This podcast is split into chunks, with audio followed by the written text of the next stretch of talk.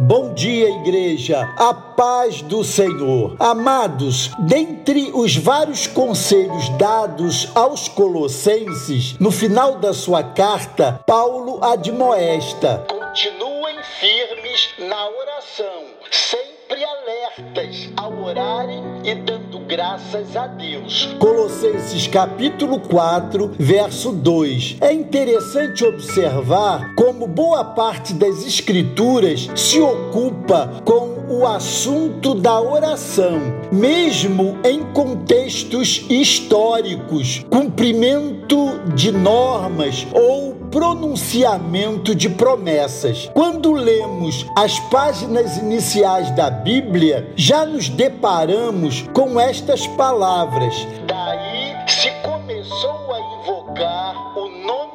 Senhor. Gênesis 4, 26. E ao final das Escrituras, o Amém de uma súplica intensa de Apocalipse 22, 20 ecoa em nossos ouvidos. A Bíblia está repleta de orações. Em um ponto, encontramos um Jacó lutando, em outro, um Daniel que orava três vezes ao dia, em um outro, um Davi que de todo o coração invocava o seu Deus. No monte vemos Elias, no cárcere vemos Paulo e Silas. Temos inúmeros mandamentos e promessas. O que isto nos ensina, senão a sagrada importância e necessidade da oração? Oração é a prática consciente da comunhão com Deus pela fé em Cristo. Por isso, oração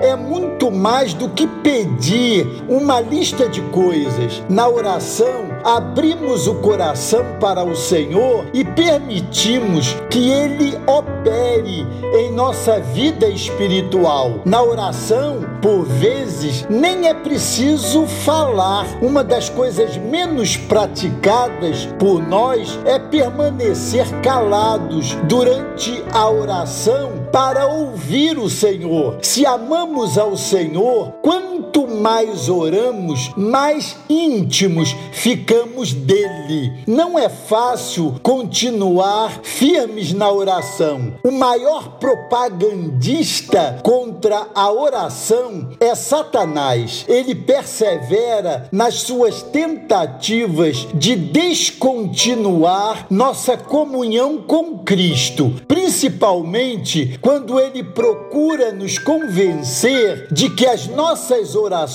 não estão sendo respondidas. Uma das orações mais genuínas foi feita pelo pai de um menino endemoninhado. Eu creio, Senhor, ajuda a minha incredulidade, diz ele lá em Marcos capítulo 9, verso 24. Amados, esse é o nosso apelo ao seu coração. É preciso perseverar em nossas conversas com o Senhor, principalmente quando somos muito provados e quase perdemos a vontade de orar. Perseverar na oração aprofunda a qualidade da nossa dependência de Deus. Perseverar na oração é saúde bíblica. Orai sem cessar. Deus os abençoe.